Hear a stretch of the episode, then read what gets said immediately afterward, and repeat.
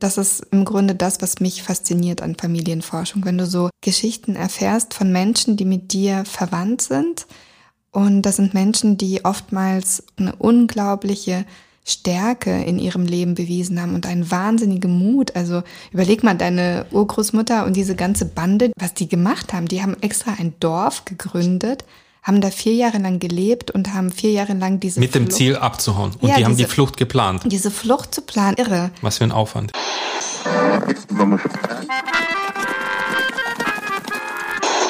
Sie empfangen Radio Almata. Steppenkinder, der Aussiedler-Podcast. Gut, lass uns doch anfangen. Rot oder weiß? Beides. Beides? Zusammen. Und Cola dazu. Korea. Okay. Herzlich willkommen. Zu unserer heutigen Zweierfolge. Ganz spontan. Mein Name ist Edwin. Mein Name ist Ira. Du bist die Tochter von den Steppenkindern. Und ich bin halt. Du bist äh, der Sohn. Der Sohn, ja. Du bist dann äh, Irečka. Und du bist äh, Edwinčik. Edwin Petrovic. ich war schon immer erwachsen. Schon im Kindergarten haben die Erzieherin dich so angesprochen. Falls jemand das nicht versteht, es gibt im, im russischen Sprachgebrauch äh, der Namen, benutzt man noch den Vatersnamen dazu. Also der Vorname, dann der Name des Vaters und dann der Nachname. Kommt daher, dass in der russischen Kultur bis zum Spätmittelalter, sogar bis zur Neuzeit, hatte man keine klassischen Nachnamen gehabt, sondern man hat es eher so wie die Isländer heute noch tun.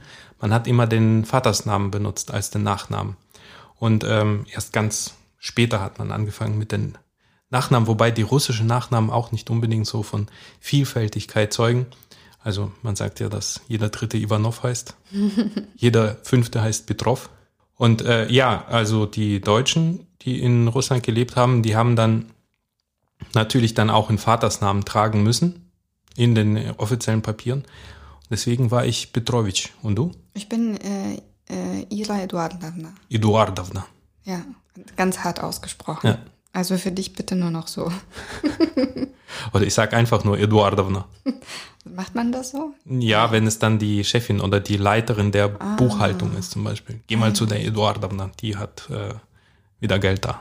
Ja, okay, so können wir es auch machen. Ja, und äh, was ich immer sehr spannend, oder nicht immer, nee, immer nicht, aber zu, irgendein, zu einem bestimmten Zeitpunkt, als mir so bewusst geworden ist, dass meine Großeltern so komische Namen haben, mhm. also keine so typischen Namen und besonders bei meinen mennonitischen Großeltern, die ähm, hießen dann auch nicht einfach nur Alexander oder, äh, oder Waldemar, um jetzt äh, Stereotype zu bedienen über russlanddeutsche Vornamen. Ähm, meine Oma hieß äh, Agatha mhm. und ihr Vater hieß Gerhard. Mhm. Und dann hieß er auf Russisch Agatha Gergardovna. Oh Gott. Und das, das hört sich ganz hart an. Das war dann für viele russischsprachigen klang das total exotisch. Was ist denn das? Kann man das miteinander kombinieren? Und der Vatersname ist übrigens ein äh, super Hilfsmittel bei der Familienforschung. Weil, wenn du dann wusstest, äh, deine Großmutter hieß eben so, dann wusstest du automatisch, wie der Vatersname war.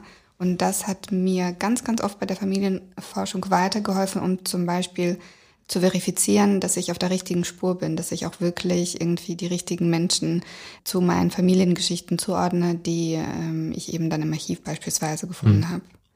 Ja, Familienforschung ist ja etwas, das dich auch begeistert, oder?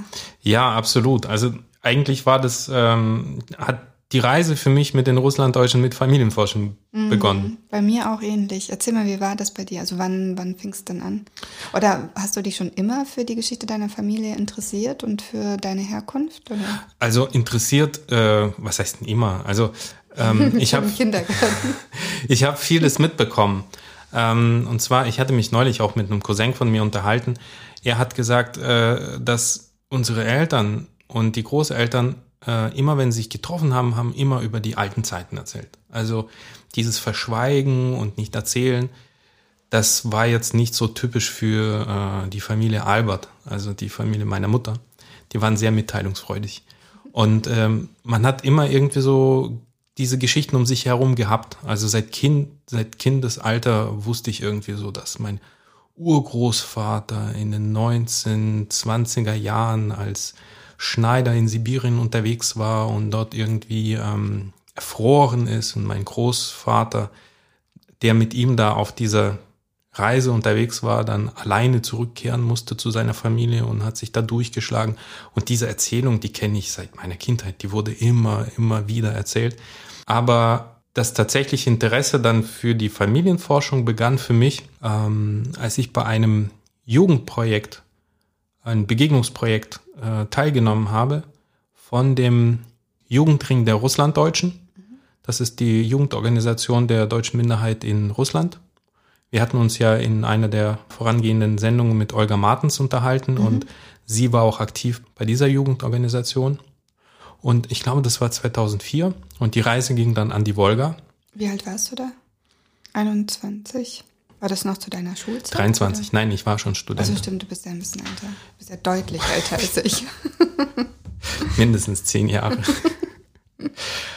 Und ähm, es ging dann ins Wolga-Gebiet, ähm, in die Nähe von der ähm, Stadt Marx, also das frühere Katharinenstadt. Und äh, ja, es war äh, so ein kulturhistorisches Lager. Uh, und die Teilnehmer waren nicht nur aus Deutschland und Russland, sondern aus vielen anderen postsowjetischen Staaten. Und äh, man hatte Workshops gehabt zu ähm, Ethnographie, zu ähm, Volkskunde, zu Geschichte. Und man hat Professoren getroffen. Es war sehr spannend gemacht und es war wirklich ein, ein sehr bereicherndes Erlebnis für mich. Und einer der Leiter dieses äh, Workshops mein früherer Kollege von meinen Eltern. Also ich kannte äh, Viktor ähm, schon seit meiner Kindheit. Und ein Teil äh, dieses Workshops war im staatlichen Archiv des Gebiets Saratow, Abteilung Engels. Und Engels war die frühere Hauptstadt der Wolga-Republik. Und in diesem einzigartigen Archiv sind sehr viele Unterlagen sowohl aus der Wolga-Republik als auch aus der Zeit, als die Deutschen noch als Kolonisten an der Wolga gelebt haben und unter anderem auch sehr viele Kirchenbücher. Mhm. Und da hat Viktor gesagt, du Edwin, äh, weißt du vielleicht zufällig, aus welcher Kolonie deine wolgadeutschen Vorfahren sind? Und ich habe das gerade noch so auf die Kette gekriegt, so gekramt in meinem Gedächtnis. Und dann äh, Kind. Echt? Kind? Heißt das Dorf so? Ja, das Dorf. Ja, ich glaube, das heißt Kind. Nachgeguckt und dann tatsächlich ein Kirchenbuch oder mehrere Kirchenbücher von der Kolonie Kind entdeckt aus dem Anfang 19. Jahrhundert. Und dann schlage ich dieses Buch auf und er hat es mir heimlich äh, zugesteckt, weil mhm. die Leiterin hatte gerade Mittagspause gemacht, die durfte das nicht mitbekommen. Und ich schlage dieses Buch auf und jeder fünfte Eintrag, Familienname Albert. Das ist mhm. der Name meiner Mutter. Mhm. Und ich habe dann nur noch meine Digitalkamera gepackt und alles abfotografiert, weil ich das so schnell nicht abschreiben konnte. Und dazu war das noch in altdeutscher Schrift, also in nee, in äh, Sütterlin. Mhm. Das konnte ich damals zu dem Zeitpunkt noch nicht lesen. Und ich habe das alles abfotografiert und dann äh, zurück nach Deutschland nach und nach so rekonstruiert, was das sein kann. Und da kam es halt von einem zum nächsten. Also Familie meiner Mutter und dann die Familie meines Vaters, die ja mennonitisch sind, aus Westpreußen stammen. Und da gibt es auch sehr, sehr viele Unterlagen und viele offene Quellen, die man studieren kann weil die Mennoniten in Kanada äh, eine super Infrastruktur aufgebaut haben, eine Datenbank, die ähm, so eine Open Source Datenbank ist, die jeder vervollständigen kann. Und die heißt Grandma. Und da sind äh, Datensätze von, ich glaube, mittlerweile mehreren Millionen mennonitischstämmigen Menschen drin. Mhm. Und das ist wirklich wie so ein, wie so eine Serie, die einen catcht. Du kannst nicht aufhören. Mhm. Immer weiter, immer weiter, immer weiter. Mhm. So war das bei mir. Wie war es denn bei dir? Ganz, ganz ähnlich. Also dieses Gefühl kenne ich, dass man wie so angefixt ist und dann äh, merkt man auch gar nicht, wie Stunden um Stunden vergehen und man sitzt immer noch vor dem PC und durchforstet irgendwelche Online-Archive. Bei mir hat das, glaube ich, angefangen, das war gegen Ende des Studiums, also mit, da war ich 25 oder so, 24, 25.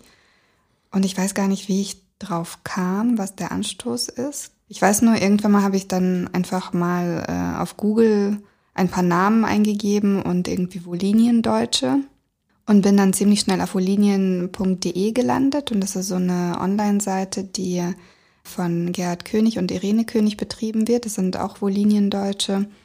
Und äh, da ähm, gibt halt so ein Forum und dann habe ich einfach mal so reingeschrieben mit den Daten, die ich kannte aus meiner Familie, so Großeltern, Urgroßeltern, die Kolonie, also Gottliebsdorf, Horschig in Wolinien. Und dann habe ich tatsächlich Hinweise bekommen und die haben mir ganz, ganz viele Tipps gegeben. Es gibt zum Beispiel eine Datenbank auf odessa.org und dort kannst du im Grunde gucken, ob deine Vorfahren oder Verwandte von dir in der Einwanderungszentralstelle in Litzmannstadt zum Beispiel registriert wurden. Also das bedeutet, was man heute in Berlin finden kann. Genau, ich erkläre das mal kurz, weil das war für mich ein absoluter Schatz und darüber habe ich wahnsinnig viel über meine Familie herausgefunden.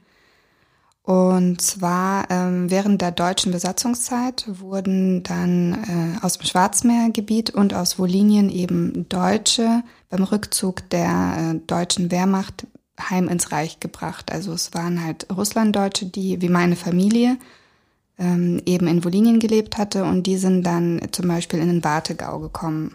Klingt ziemlich martialisch, heim ins Reich gebracht. Du meinst die Aktion heim ins Reich, ne? Also äh, diese, die hieß so offiziell. Ja, also das war dann im Grunde eine Deportation. Ich weiß nicht, inwiefern freiwillig. Ich weiß, ich weiß nicht, wie die Menschen das gefühlt haben damals. Bei uns war so, 36 ist ja äh, ein Großteil meiner Familie nach Kasachstan deportiert worden, aber nicht alle. Und ein Teil ist eben in Wolinien geblieben. Und diese Verwandten, das war beispielsweise die Schwester meiner Großmutter, die ist dann mit ihrer Familie ich glaube, das war 43, 44 muss es gewesen sein, sind sie eben in Wartegau gekommen und wurden da in so einem Schnellverfahren, oder ich weiß nicht, wie schnell das ging, aber die wurden dann eben zu Volksdeutschen erklärt, haben die deutsche Staatsbürgerschaft bekommen und all diese Menschen, die da registriert wurden, ihre Unterlagen, also nicht zu 100 Prozent von allen, aber wirklich von einem Großteil der Menschen, diese Einbürgerungsunterlagen, die sind heute im Bundesarchiv in Berlin gelagert. Und ähm, die verkürzte Version, also Name, Vorname, Geburtsdatum, Geburtsort und eben diese zentrale Nummer, unter äh, der die jeweilige Person gespeichert wurde, die kann man online finden auf odessa.org. Ähm, ich weiß gar nicht, wer sich darum gekümmert hatte. Auch irgendwelche Mennoniten vermutlich, die das Ganze digitalisiert hatten. Weißt du das zufällig? Nein, ich weiß nicht, wer hinter dieser Seite steckt. Ja.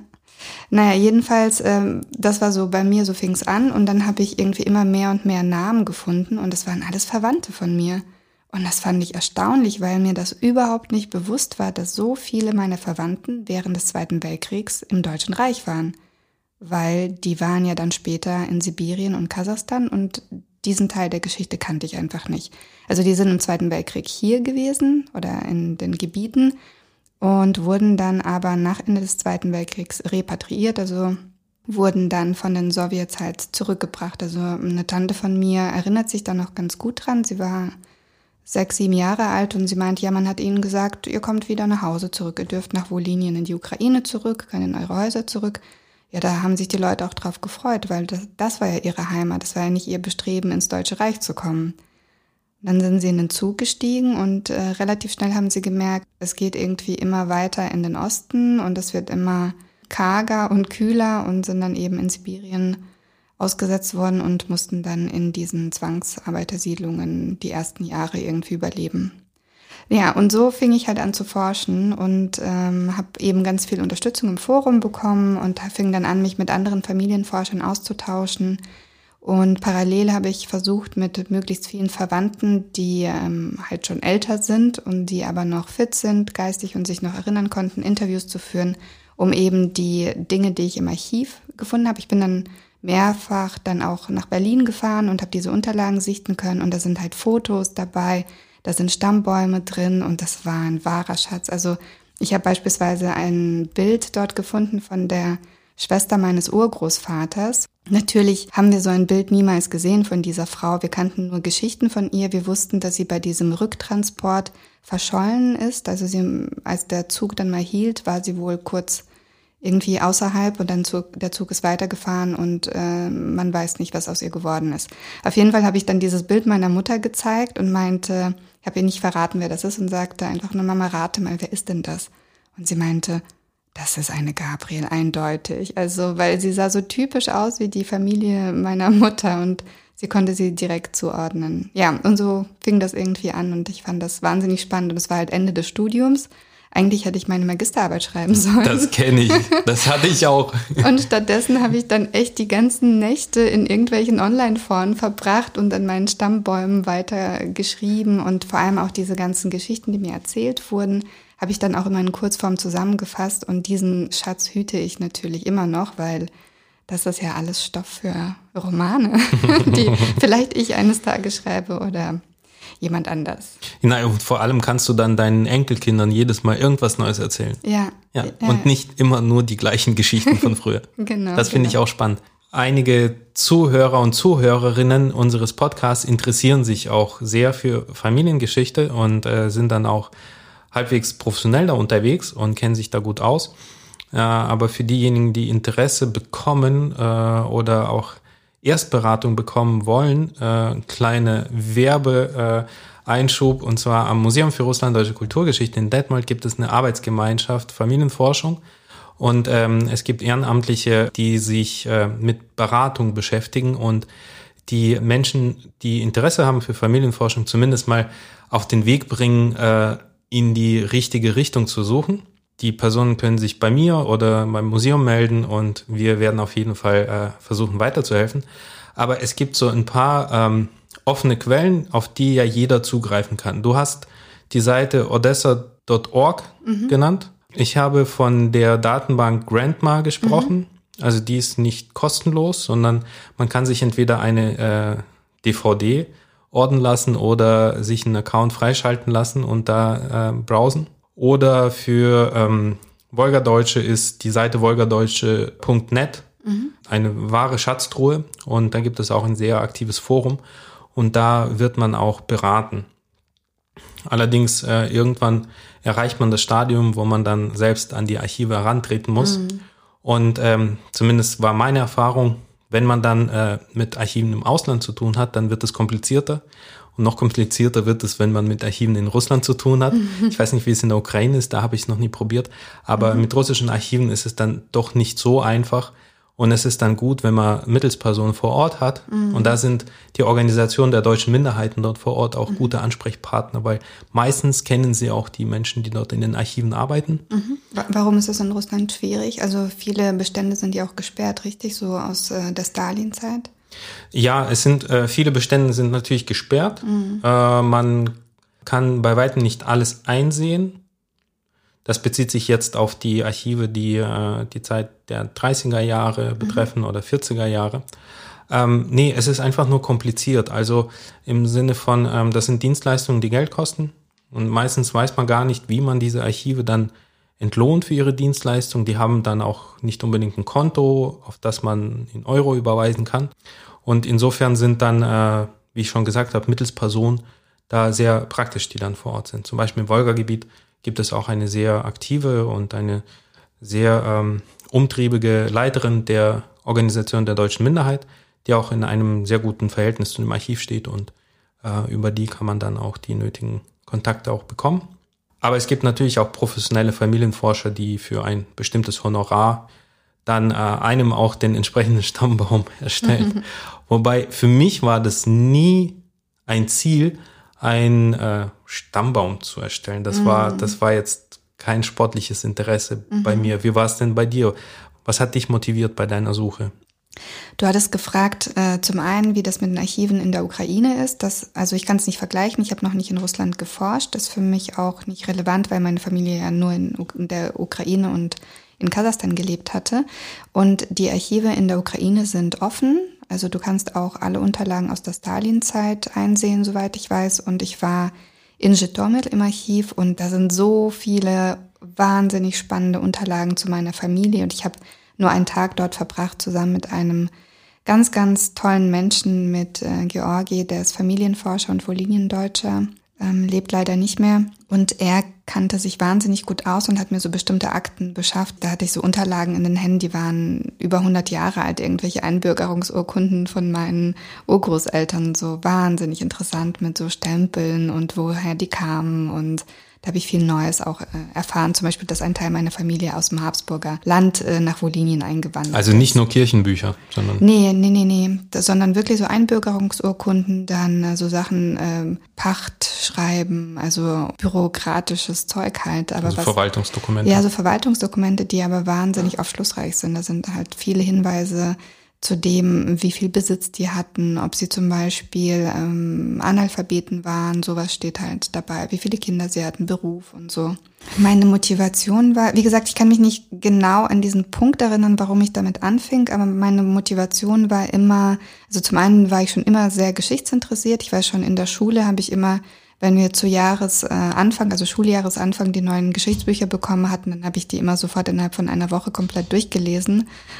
Streber. Das, nee, ich war überhaupt keine Streberin, aber es hat mich einfach schon immer interessiert. Ich finde mhm. Geschichte wahnsinnig spannend. Und ich wollte immer wissen, woher meine Familie kommt. Also irgendwann mal habe ich verstanden, okay, wir sind Deutsche aus Kasachstan und das fand ich schon so interessant. Warum Kasachstan? Wo kommen wir eigentlich her? Und so irgendwann mal haben mich diese Fragen beschäftigt und ich wollte einfach wissen, woher sind die denn jetzt gekommen? Weil wir hatten gar keinen Anhaltspunkt. Ich habe halt keine Großeltern, die sind schon lange tot und also es herrschten immer so Gerüchte, ja, irgendwie Ostpreußen. Meine Eltern sprechen ja auch irgendwie so einen komischen Dialekt, der sich stark nach äh, Ost-Westpreußisch anhört. Ich weiß nicht, ob es Plattdeutsch. Nee, Plattdeutsch haben meine Großeltern gesprochen, genau, aber wenn ich zum Beispiel Dokus sehe mit Menschen, die im heutigen Polen leben und die schon sehr alt sind und eben in Ost-Westpreußen gelebt haben, wie die sprechen. Das ah, du meinst dieses, äh, was auch in Brandenburg so äh, gesprochen wird oder was so preußisch klingt. Ja, genau. Und, und äh, wenn ich das höre, das hört sich halt so Jans an. Genau. Ganz genau, ja. Und meine Eltern sprechen ja teilweise auch so. Und einmal äh, kam halt so eine Doku eben und da ist so ein Zeitzeuge interviewt worden und meine Mutter meinte, ja, der spricht ja wie die eine da aus dem Dorf bei uns und also wie eben die Volinier bei uns gesprochen haben. Das fand ich immer interessant und ich wollte wissen, wie war das denn jetzt wirklich? Das habe ich dann irgendwann mal rausgefunden und das war einfach nur so ein kurzer Vermerk in so einer Einbürgerungsurkunde von der Cousine meines Großvaters, die eben während des Zweiten Weltkriegs äh, eingebürgert wurde und da stand halt äh, bei der Herkunft Ostpreußen dabei. Aber viel weiter bin ich noch nicht gekommen, denn das Studium war ja dann zu Ende und ich musste ins Berufsleben einsteigen und da konnte ich halt nicht äh, die Tage und Wochen lang mit Familienforschung verbringen, weil ich dann auch an einen Punkt gekommen bin, wo ich wirklich in die Archive fahren muss oder zumindest intensiv Kontakt mit Archiven im heutigen Polen aufnehmen muss und so. Und da ist halt die Sprachbarriere auch da. Und ich habe auch festgestellt, wir haben, meine Mutter und ich haben in den vergangenen Jahren immer wieder ähm, versucht, aus dem Archiv in Żytomir Informationen zu bekommen. Also haben denen halt Briefe geschrieben und so und haben nie etwas bekommen. Und dann war ich vor zwei Jahren einmal vor Ort und habe so viele Unterlagen erhalten. Kubikmeter. Ja, wirklich. Du musst, du musst halt hin und du brauchst wirklich jemand vor Ort, der dir hilft, weil sonst ist es schwierig. Ich wollte dich noch etwas fragen. Bei euch im Museum hat, hattet ihr nicht auch früher Workshops angeboten mit Tipps, also wie man Familienforschung angeht? Vor zwei Jahren hatten wir eine äh, Konferenz, eine ah. internationale Konferenz zu Themen der Familienforschung der Russlanddeutschen. Cool beziehungsweise ähm, das Thema bei der Konferenz war jetzt nicht reine Familienforschung, sondern es ging darum, wie man das totalitäre Erbe der Sowjetunion durch Familienforschung verarbeiten kann. Und mhm. da hat Dr. Alfred Eisfeld mhm. äh, seine neueste Forschung damals vorgestellt ähm, zu den KGB-Archiven, mhm. ähm, die er einsehen durfte, weil nachdem jetzt ähm, das Janukowitsch-Regime in der Ukraine gestürzt wurde, wurden auch gleichzeitig im Zuge der Dekommunisierung, man hat ja Städte umbenannt, man hat mhm. Straßen umbenannt in der mhm. Ukraine mhm. und in diesem Zuge hatte man auch die Archive der früheren Sicherheitsbehörden geöffnet mhm. und äh, freien Zutritt zumindest für Wissenschaftler gewährt. Mhm. Und ähm, Alfred Eisfeld hat in, äh, in einigen ukrainischen Archiven, KGB-Archiven, frühere KGB-Archiven, zu äh, den Repressionen gegen die Deutschen, äh, gegen die deutsche Minderheit in den 30er Jahren geforscht. Ähm, es ist ein, ein wichtiges, ein interessantes Thema, was noch nicht äh, bis zu Ende erschlossen wurde, weil die Archive eben geschlossen waren. Und es ging darum, dass ähm, in der Zeit zwischen 1933, als Machtergreifung Hitlers in Deutschland, und bis 1938, Ende äh, des großen Terrors in der Stalinzeit, ähm, die Repression gegen einzelne nationale Minderheiten auch ging, also die sogenannten nationalen Linien. Und die richteten sich äh, unter anderem auch gegen Deutsche, aber auch gegen Polen, die in der Sowjetunion gelebt haben, oder auch andere Minderheiten, die äh, kulturelle Beziehungen in westlich gelegene europäische Staaten von der Sowjetunion aus gesehen. Und da hat er geforscht, genau. Und äh, das war das Thema der Konferenz.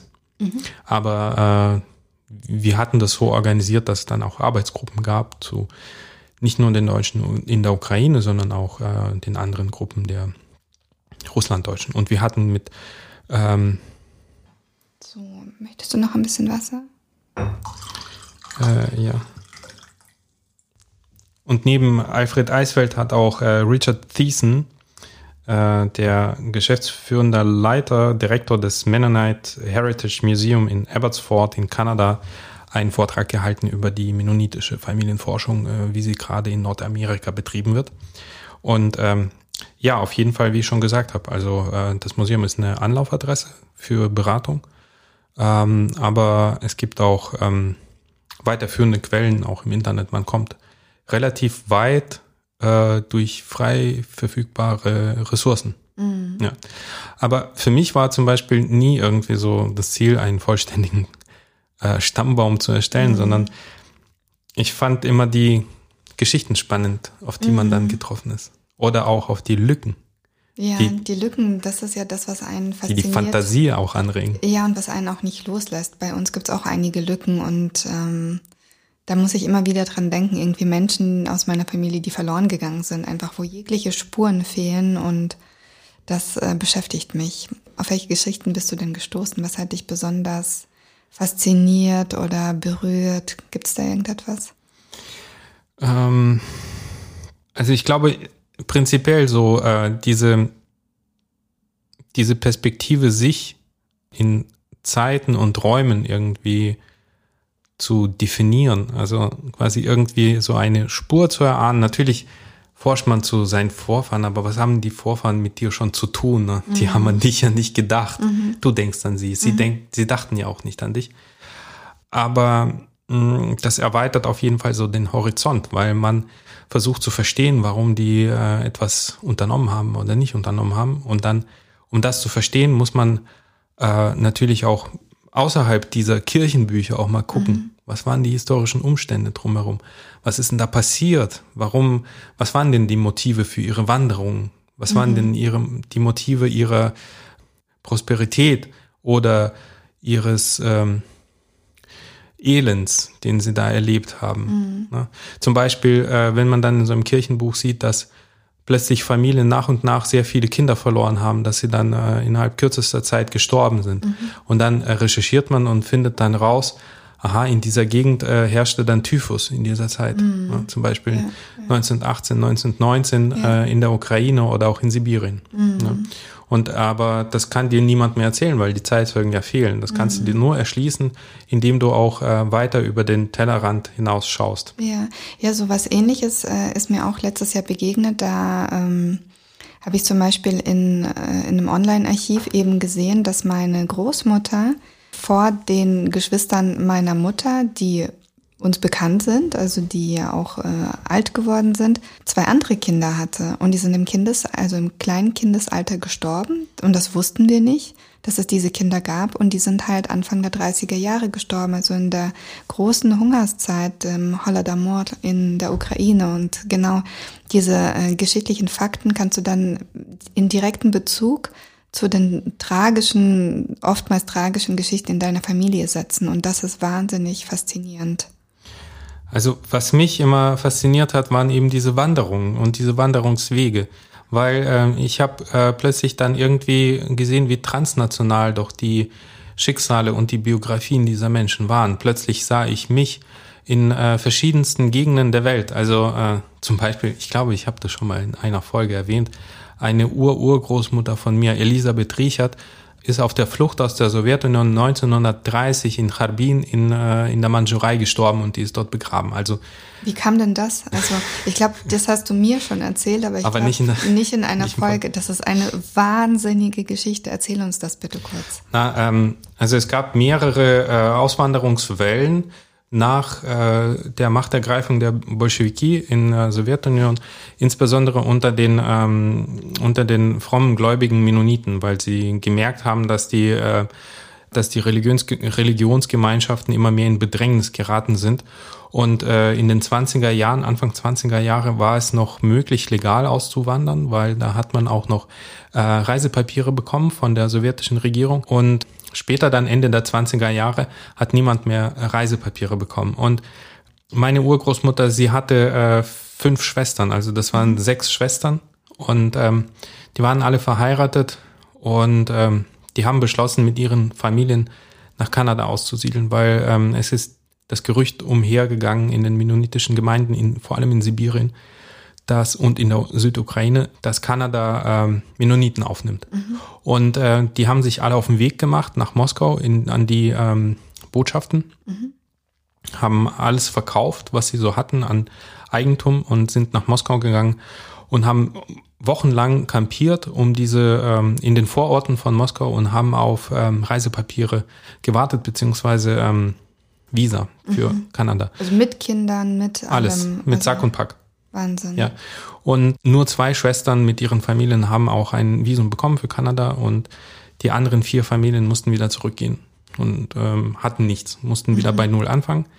Und ähm, es gibt ein Foto, das hatte ich dir mal gezeigt. Ja, also diese ja. sechs Schwestern mit ihren mit ihren Männern. Die alle ganz, ganz streng gucken. Niemand lächelt natürlich, ja. aber Die, die gucken wirklich, wirklich streng. Ja, und das war das Abschiedsbild weil mhm. als klar war, dass äh, vier zurückgehen und zwei nach Kanada auswandern dürfen, war das das Abschiedsbild, was sie noch äh, gemacht haben. Und dieses Bild äh, habe ich äh, sowohl bei uns im Familienalbum bei meiner Großmutter gefunden, als auch bei den kanadischen Verwandten, die ich vor ein paar Jahren wieder ausfindig mhm. machen konnte. Mhm. Und die hatten das gleiche Bild auch. Also das, mhm. was ähm, ihre Großmutter mitgenommen hatte damals. Und ähm, genau, die sind dann wieder zurück nach Sibirien und ähm, es gab aber keine legale Möglichkeit mehr, äh, auszuwandern. Das heißt, es gab nur noch Möglichkeiten äh, zu fliehen.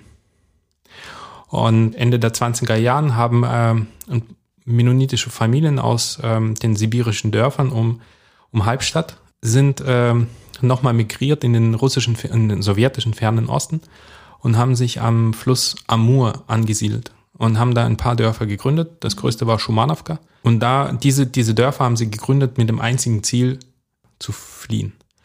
Und ähm, es war dann tatsächlich in der Weihnachtsnacht 1930, nach vier Jahren, äh, die sie da im Amurgebiet verbracht haben, beschlossen sie dann am 16. Dezember 1930 äh, zu fliehen. Und nachts bei klirrender Kälte mhm. sind sie mit Schlitten alle zusammen, die ganzen Dörfer, die sich da angesiedelt haben, das waren zehn Dörfer, unter anderem New York, Interessant.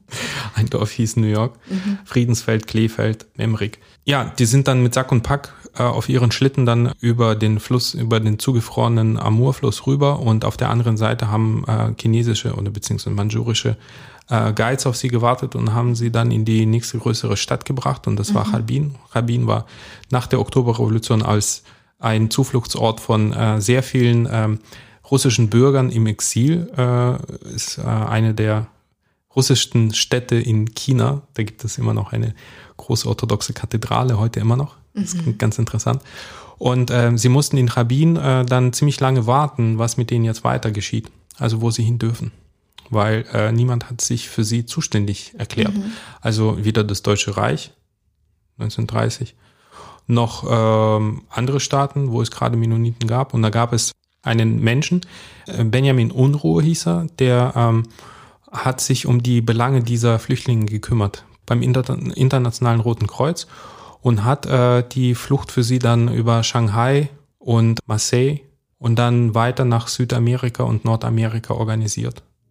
Und äh, der größte Teil von dieser sogenannten Amur-Gruppe sind nach Paraguay gelangt, ein kleinerer Teil nach Brasilien. Und ähm, unter denen waren auch meine Verwandte dabei, das waren zwei Brüder von meinem Urgroßvater. Heinrich und Cornelius, das waren äh, Zwillinge, und ähm, die hatten ihre Mutter dabei, also die Elisabeth Riechert. Und äh, sie ist dann, also beim Warten, was mit denen passiert, ist sie dann auch da verstorben, 1930 und ist in Rabin beigesetzt. Und das heißt, du hast in Südamerika Verwandte? richtig? Ich hatte in Brasilien Verwandte, ja, in Curi mhm. Curitiba. Und äh, ich hatte bei meiner Urgroßmutter auch Briefe gefunden von diesen Verwandten. Das ist überhaupt so eine Geschichte. Also die Mennoniten unterscheiden sich von äh, vielen anderen russlanddeutschen Gruppen dadurch, dass sie Kaffeetrinker sind und keine Teetrinker. Aha. Echter Kaffee, kein äh, Getreidekaffee, also Getreidekaffee. Natürlich Getreidekaffee. Beziehungsweise meine Oma hat immer, glaube ich, auch so ähm, Brot, ähm, irgendwie so geröstetes Brot und daraus hat sie Kaffee gemacht, ja. ja. Aber bei euch gab es richtigen Kaffee in deiner Familie? Naja, pass auf, äh, also die Mennoniten haben schon immer eher Kaffee getrunken als mhm. Tee und bei denen heißt er auch Brips. Also das ist ähm, meistens so dieser Zikori-Kaffee, also der mhm, Ersatzkaffee. Mhm. Und bei dieser Oma äh, bei der Uroma Agatha, mhm. äh, beziehungsweise wir nannten sie Oma Banya. Sie hatte immer echten brasilianischen Bohnenkaffee. Was? Und das in der Sowjetunion? Und das in der Sowjetunion, Wie ja. war das möglich? Naja, ähm, offenbar haben die Verwandten äh, aus Brasilien und später aus Kanada ihr dann den echten Kaffee geschickt.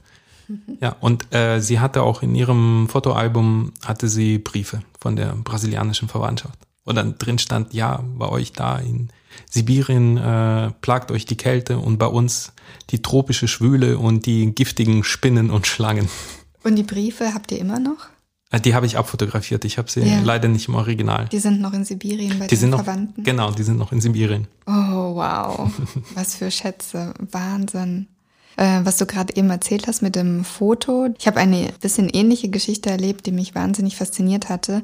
Als ich in der Ukraine war, hat äh, eben der eine Familienforscher mir ein Bild in die Hand gedrückt. Und das war so ein Gruppenbild von, ach, ich weiß nicht, vielleicht 40, 50 Menschen. Und er meinte, ja, das ist Gottliebsdorf, ne? Das ist die Gemeinde in Gottliebsdorf. Das ist ein winziges Dorf in Wolinien, aus dem eben ein Großteil meiner Familie kommt. Ja, dachte ich interessant. Also die Gesichter haben mir nichts gesagt. Das war eine Aufnahme von ähm, ich glaube 1929 ungefähr so, also oder vielleicht 1930 so. Und ich habe das Bild dann mit nach Hause genommen und kurz darauf sind meine Mutter und ich zu einer entfernten Verwandten von uns gefahren, zu Tante Frieda. Und die wurde noch in Wolinien geboren, also die ist äh, irgendwie auf jeden Fall über 80 gewesen dann zu dem Zeitpunkt. Ich habe ihr dann das Bild gezeigt und sie meint, ah ja, das Bild, das habe ich doch auch. Hm.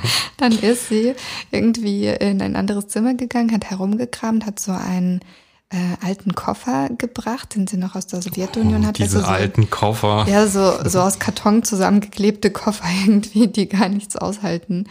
Und hat den aufgemacht und da waren verschiedene Erinnerungsstücke drin, unter anderem das identische Bild, das ich eben in Wolinien bekommen wow. habe. Ja, ja, und dann meinte sie, ja, guck mal, das, das ist der und das ist der und der und der. Und die sind halt fast alle mit mir verwandt. Und das ist so krass gewesen, weil dann hatte ich Gesichter zu teilweise Geschichten aus meiner Familie, die ich bereits kannte. Oh, das, das war so ein Gänsehautmoment. Und diesen Moment äh, habe ich genommen für eine Romanidee. Also mhm. dieses Bild, äh, falls ich den Roman, den ich plane, tatsächlich irgendwann mal zu Ende schreibe, dieses äh, Bild spielt eine Rolle, also eine Schlüsselrolle in dem Plot. Ja, das ist schön. Das ist so eine Metapher, die dann aufgeht. Ja. Ja, das finde ich auch so, das Faszinierende.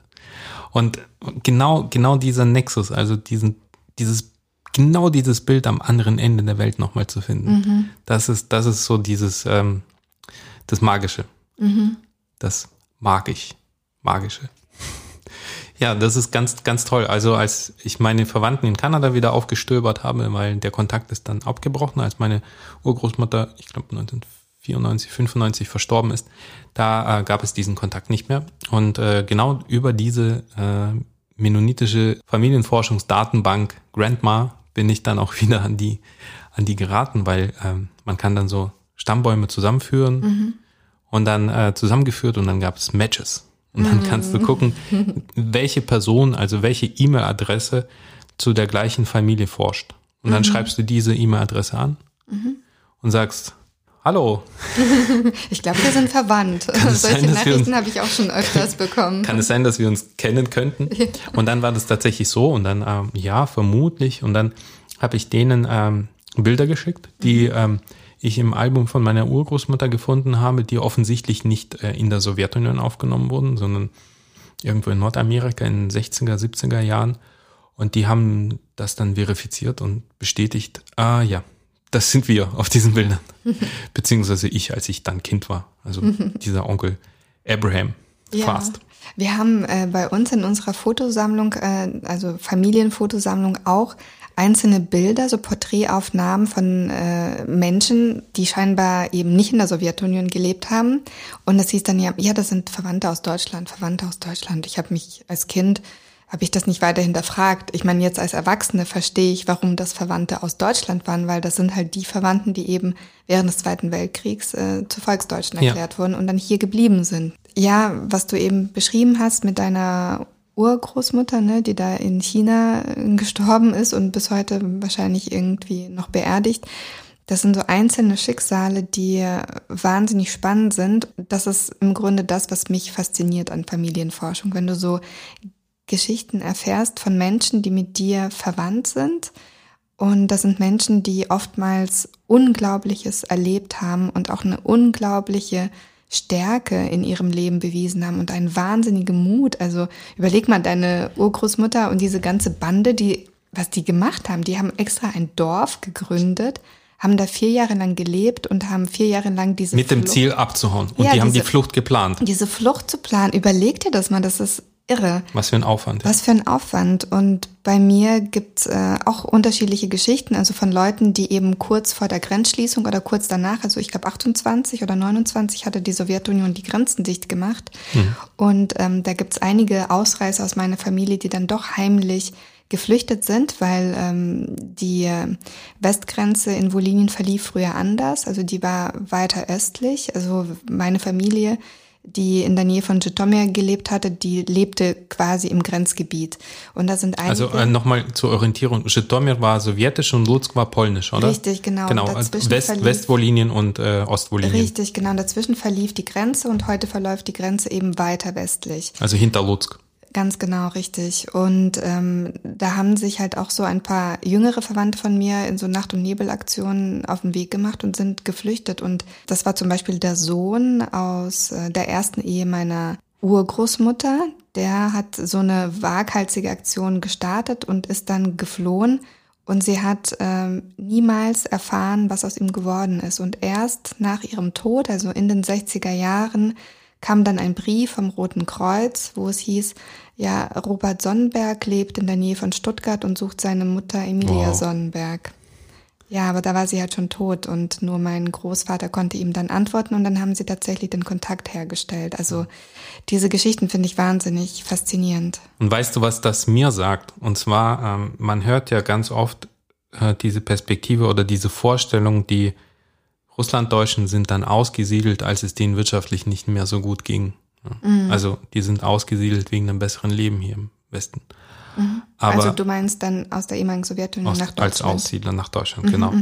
Und ähm, wenn ich das betrachte, welchen Aufwand meine Großeltern, Urgroßeltern betrieben haben, um aus diesem Land zu entkommen, bestätigt mir, dass sie damals schon vorhatten, da wegzugehen. Ja, auf jeden Fall. Und äh, es war ab Ende der 20er Jahre, Anfang 30er Jahre einfach physisch nicht mehr möglich, da Genau, wegzukommen. genau. Und möglich ist es wieder dann Ende 80er Jahre geworden, Mhm. einigermaßen möglich. Ja, also meine Großmutter hat auch immer wirklich ihr Leben lang davon gesprochen, dass irgendwann mal der Zeitpunkt kommt, dass sie zurück oder, oder dass sie halt die Sowjetunion verlassen können. Also zurück hätte für sie Wolinien bedeutet. Also das war ihre Heimat. Und das war ihr klar, das wird nicht mehr möglich sein. Aber sie hatte wirklich immer die Hoffnung, dass sie irgendwann mal nach Deutschland kommen können. Also auf jeden Fall raus aus diesem Land, in dem sie so viel Leid erfahren mussten. Also eine Aussiedlungswelle fand ja schon 1870er Jahre statt, als die Russlanddeutschen ihren Kolonistenstatus verloren haben. Mhm. Ja. Und das ist ja auch so ein Thema, was äh, viele Familienforscher unter den Russlanddeutschen umtreibt, die Amerika-Auswanderer. Mhm. Hast du da auch irgendjemanden in deiner Familie, die dann nach Amerika? Hast du auch einen reichen Onkel in Amerika? Das kann ich leider nicht so ganz nachvollziehen. Habe ich garantiert. Ich sage ja auch immer, alle Russlanddeutschen sind verwandt und haben in der ganzen Welt irgendwelche Verwandten. Ich weiß, dass äh, wir entfernte Verwandte in Kanada haben, die eben in den 20er Jahren ähm, ausgewandert sind, aber das kann ich auch nicht mehr so ganz nachvollziehen.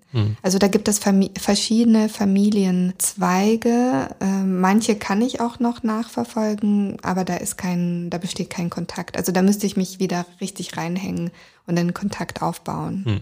Und da gibt es ja genau diese äh, American Historical Society, die sich mit diesen Fragen beschäftigen. Das mhm. sind ja mhm. quasi Nachfahren von, von diesen Amerika-Auswanderern äh, aus, ähm, aus der zweiten Hälfte des 19. Jahrhunderts. Ja.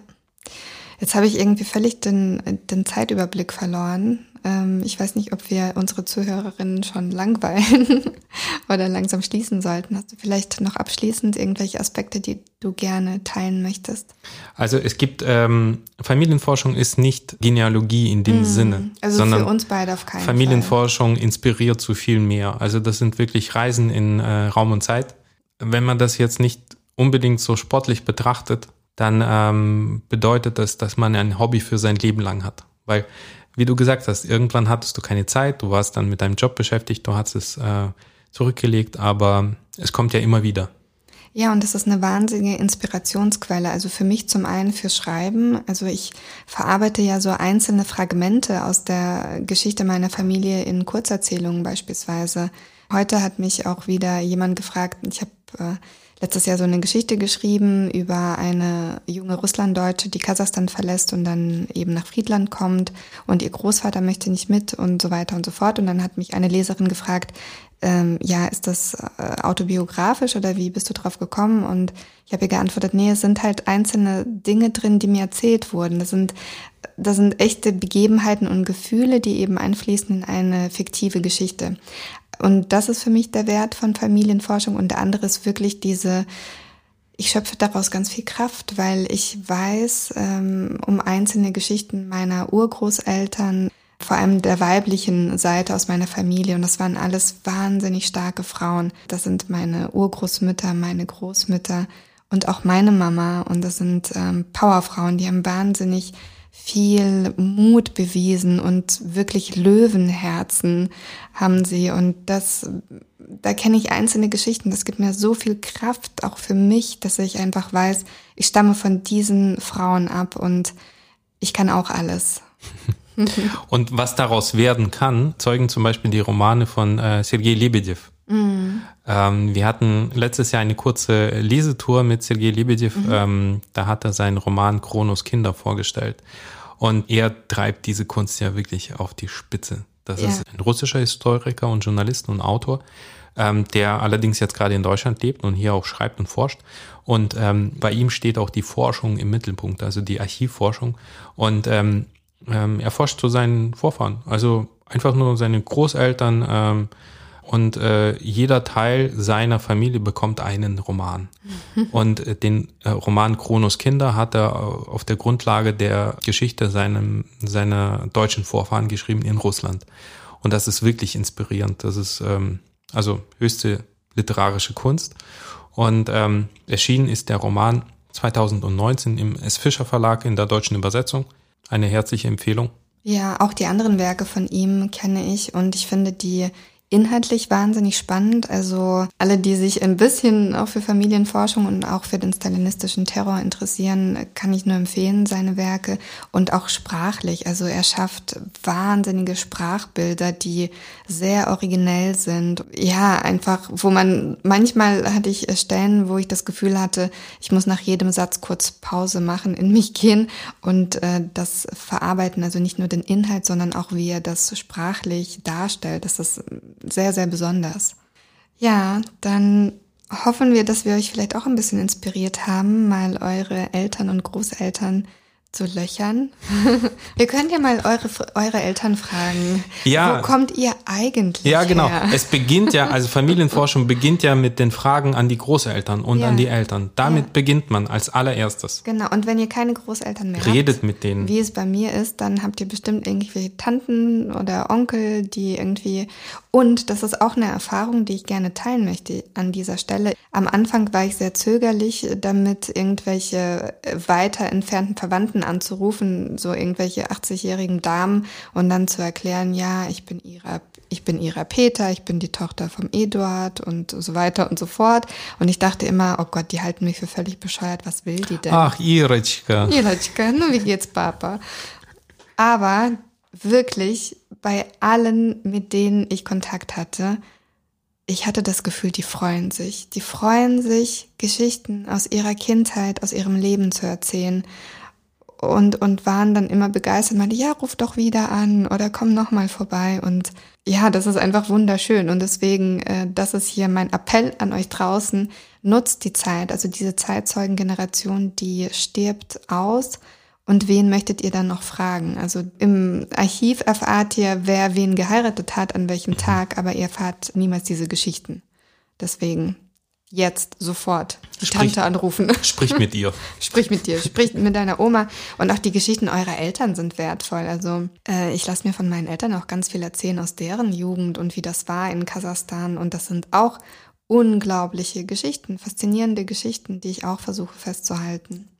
Das war die Folge zur Familienforschung und das war sicherlich nicht der letzte Folge, weil ähm, es gibt noch ein interessantes Thema, was damit zu tun hat und zwar, ah, vielleicht betrifft es nur mich, o Onomastik. Also, oh Gott, das hört sich irgendwie komisch an. Was ist das? das ist die Lehre von der Herkunft der Namen. Ja, das ist auch sehr, sehr interessant. Ich weiß nicht, Peter ist irgendwie langweilig bei mir. Wakentier ist ein bisschen interessanter. Ja, dazu machen wir eine extra Folge. Dazu machen wir eine Weil extra Folge. Weil da, dazu gibt es äh, aktuell eine äh, neue Forschung. Nur oh. zur Migrationsgeschichte des Nachnamens oh Wagentin. Oh mein Gott, wir sind alle so gespannt. von einer, äh, von einer Privatdozentin der, äh, äh, der Humboldt-Universität zu Berlin. Mhm, okay, stay tuned. das ist der Cliffhanger.